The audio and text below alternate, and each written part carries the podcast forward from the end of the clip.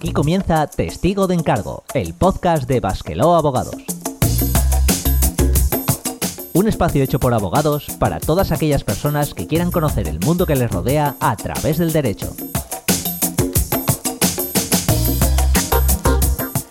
Saludos a nuestra audiencia y feliz año nuevo. Abrimos este 2022 con otro tema jurídico de interés, esta vez en el ámbito del trabajo y más concretamente en el sector del empleo público.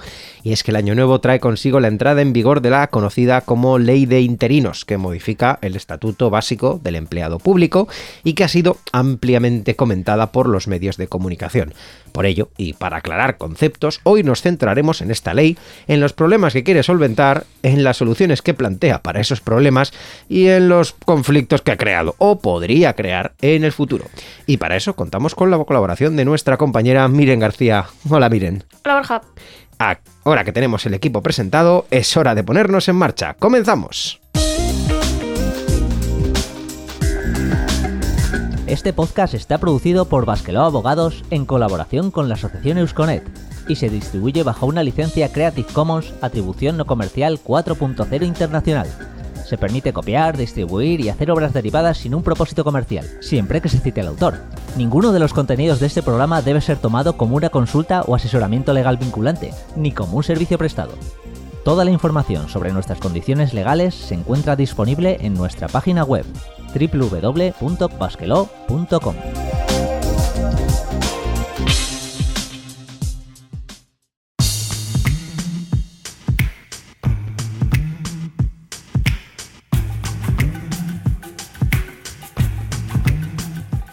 Comenzamos este programa, como ya es habitual, sabemos, con nuestro glosario, en el que vamos a definir algunas palabras clave para entender mejor este tema y que hoy nos trae nuestra compañera Miren. Adelante.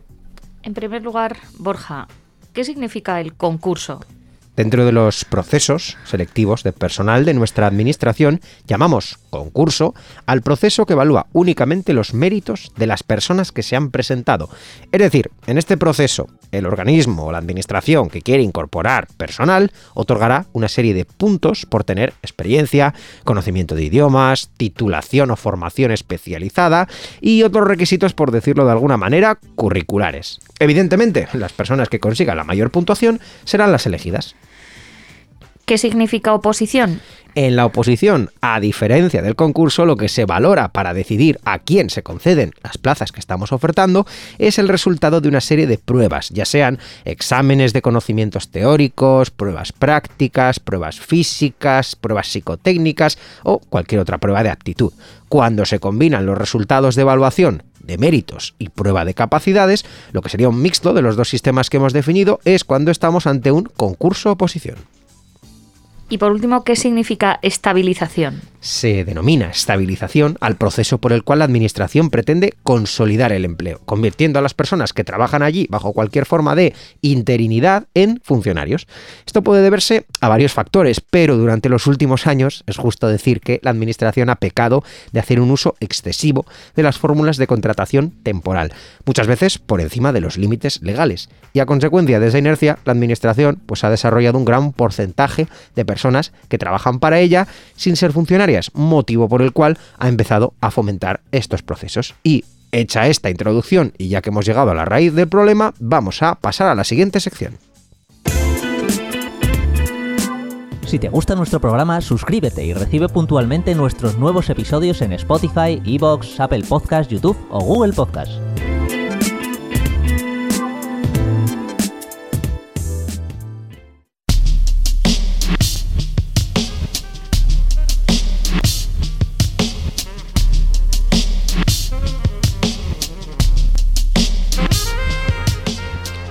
Abrimos nuestra sección de debate en la que examinaremos la recién estrenada Ley de Interinos que entró en vigor el pasado 30 de diciembre tras ser aprobada en el Senado.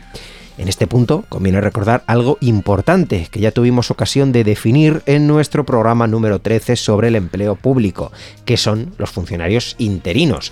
Interinos son aquellos que, habiéndose presentado a unas oposiciones, concurso oposición, a un proceso de, de empleo público, no han conseguido obtener la plaza a la que se presentaban pueden desempeñar funciones de cualquier funcionario de carrera, pero durante un tiempo máximo. En teoría, un tiempo límite contemplado en la ley, con unos límites que también, en este caso, el Estatuto del Empleado Público contempla.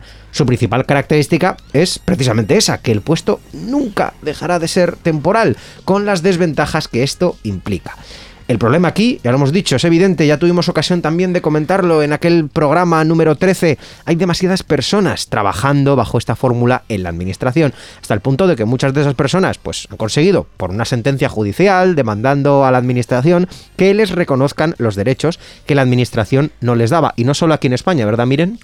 No, de hecho es que mm, eh, Europa ha tenido que intervenir porque se han recibido muchos tirones de orejas por esta cuestión, haciendo ver que hay un problema, que hay que solucionarlo, especialmente sobre todo en los sectores de funcionarios de sanidad y educación. En concreto, una directiva europea estableció que no puede ser que dentro de un problema que afecta a casi 300.000 personas, la mayor parte del personal al servicio de la Administración sea temporal. Una directiva europea lo que le dice a un país es que tiene que atajar el problema, pero le deja al país el cómo llega a la solución. ¿Cuál ha sido una de las medidas que ha tomado España? La ley de interinos. Por tanto, el objetivo de la ley de interinos es reducir la temporalidad de estos empleados públicos. No es eliminarla, bajar de un 30% que es el actual a un 8%. Y tiene de límite tres años. Entonces, a las administraciones públicas, primero, tienen que ofertar todos los procesos antes del 1 de junio de 2022 de aquellas plazas de trabajadores temporales que quieran ser ocupadas como funcionarios de carrera. Y el proceso tiene que haberse terminado antes del 31 de diciembre de 2024.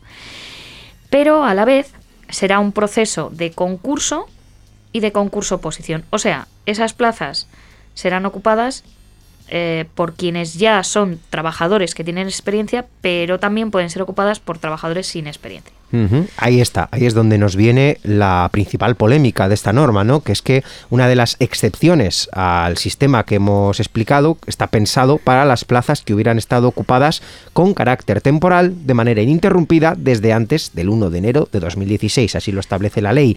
Eso a priori, a priori significa que estas plazas estructurales de la administración que llevan al menos cinco años ocupadas de forma interina, así como las que llevan ocupadas pues más de cinco años en esa misma administración, se convocarán por el sistema de concurso, de manera excepcional, lo que en teoría y además según la ley debería de ser súper excepcional, lo han utilizado para este supuesto. Y por tanto, como decimos una vez más, a priori, ahora miren, nos va a aclarar un poquito qué es esto y hasta dónde llega, pero a priori el, único requisito en este caso que van a tener estas personas para convertirse en funcionarias es el de haber permanecido al menos 5 años en el puesto, es decir, llevar desde 2016, y a esto se, añade, se le añadiría únicamente completar un concurso de méritos que pues el grado de dificultad lo pondrán según las autonomías y las administraciones que correspondan.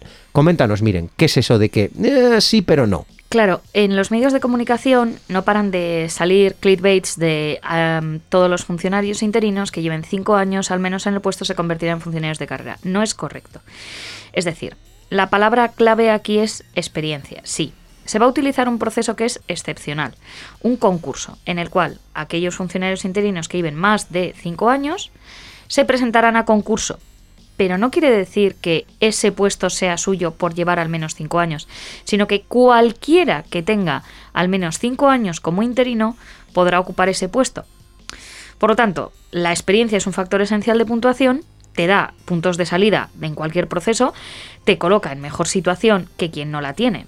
Entonces, Primero, ¿por qué si se utiliza el sistema por defecto, que es el concurso de el concurso oposición, se le da tanto valor a la experiencia?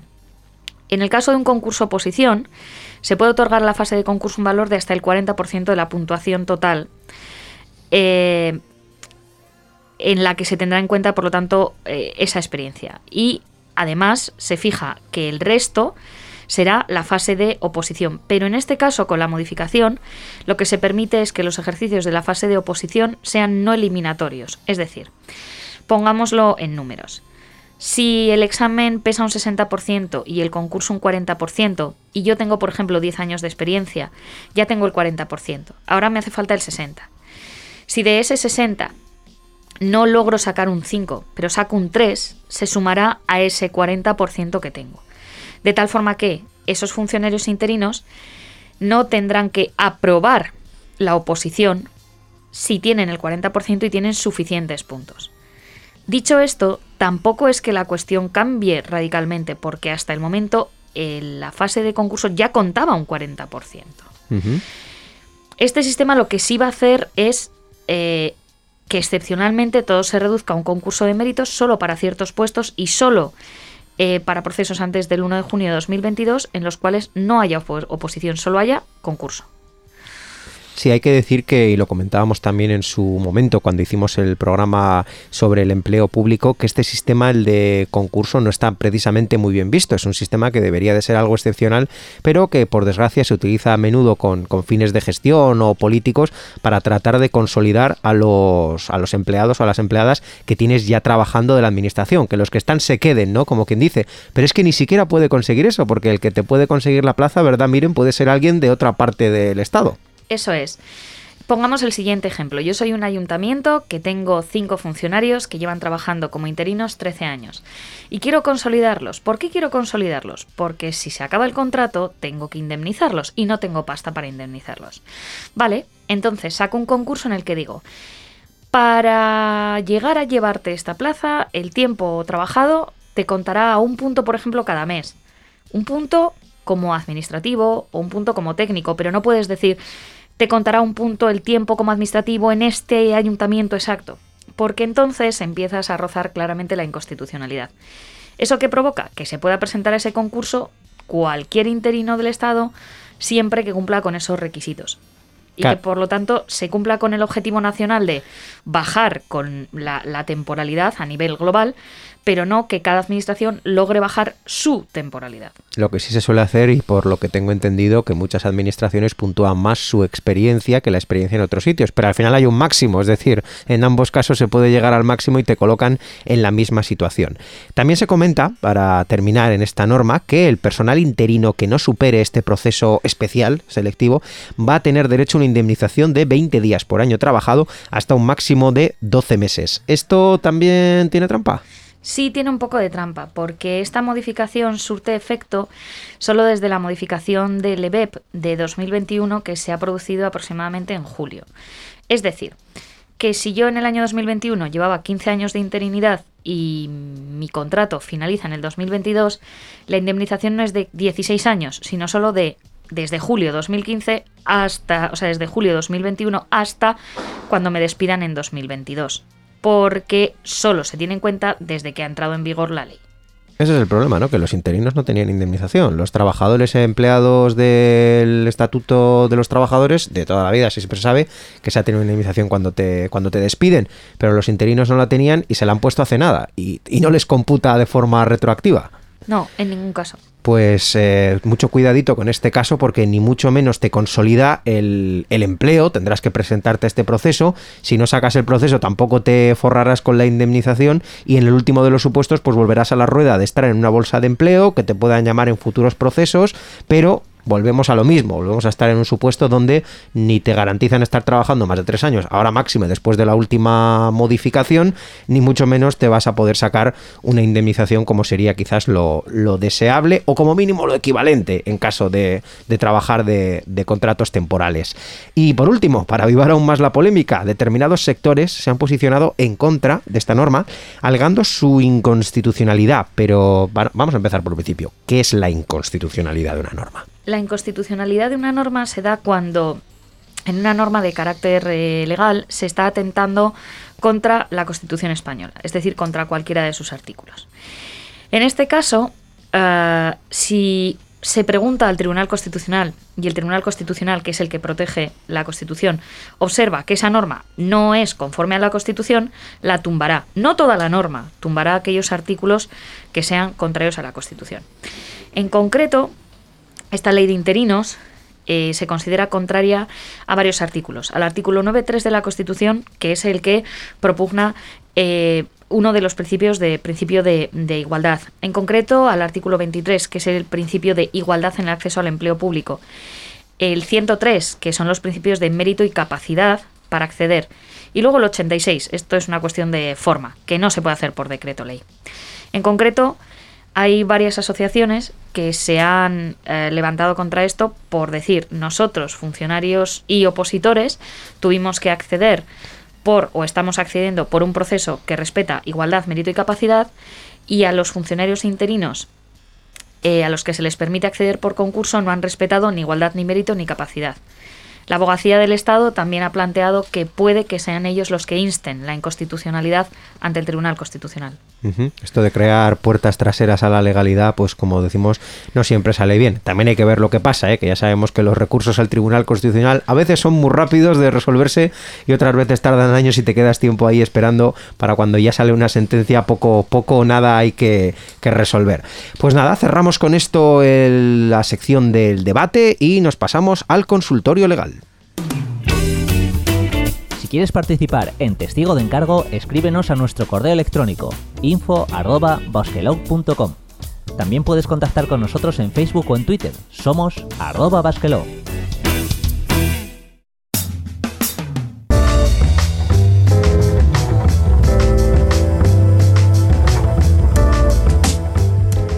Continuamos aquí en Testigo de Encargo y es hora de llegar al consultorio legal, a responder aquellas preguntas, aquellas dudas que nos han hecho llegar. Está viendo muchas porque la ley es reciente, pero bueno, siempre tenemos alguna cuestión referente a la función pública que podemos comentar. Así que te paso la pelota, miren, vamos con la primera. Llevo 12 años encadenando contratos de interinidad con la administración para la que trabajo y ahora me quieren despedir. ¿Tengo derecho a indemnización? Si la pregunta es si tienes derecho a indemnización, bueno, primero habría que ver cada caso, habría que ver la situación, pero ¿tienes derecho a indemnización con la modificación del Estatuto Básico del año pasado? Sí, pero no una indemnización de 12 años, sino que la indemnización nacería desde la modificación del EBEP, es decir, más o menos desde julio de 2021 hasta este momento. Sí, esto ya lo hemos comentado antes, lo del límite temporal. A priori, ser funcionario interino no da derecho a indemnización. Pero bueno, si nunca sabemos tampoco hasta dónde son peleables, que antes tampoco se les reconocía a los. No, se creó la figura del indefinido no fijo hasta que una sentencia judicial. O sea que puede variar. De momento la respuesta es no. Por ahora, eso Es. La respuesta es no. Por ahora ya hay tres jueces en Navarra que han dicho que no y no consideran que haya derecho a indemnización porque las condiciones en el momento de contratación no preveían una indemnización en ningún caso y que por lo tanto no, no se admite. Interesante cuestión sin duda para hacer un seguimiento jurisdiccional. Bueno, me han contratado como personal laboral en un ayuntamiento. ¿Pueden ponerme a trabajar de cualquier cosa? Bueno, cualquier cosa. Vamos a ver. Eh, Dentro de las funciones que se dan en la Administración hay ciertas tareas que solo pueden realizar los funcionarios de carrera o los interinos cuando sustituyen a estos funcionarios de carrera, como son, por ejemplo, tareas eh, pues de sanción, de nombramiento de titulares, de tomar decisiones, por ejemplo, en materia presupuestaria. Eh, el personal laboral, eh, en teoría, no puede ocuparse de ese tipo de tareas. Es decir, no podrían ponerte a realizar cualquier tipo de tarea de ese, de ese carácter, pero tampoco ponerte a hacer tareas de un carácter de categoría inferior. Vale, o sea que no veremos empleado comodín y si lo vemos sería debería de ser objeto de reclamación. Pues nada, terminamos aquí esta sección. Recordad que si queréis nos podéis hacer llegar vuestras dudas y preguntas usando nuestro email, nuestro formulario web o escribiendo a nuestras redes sociales.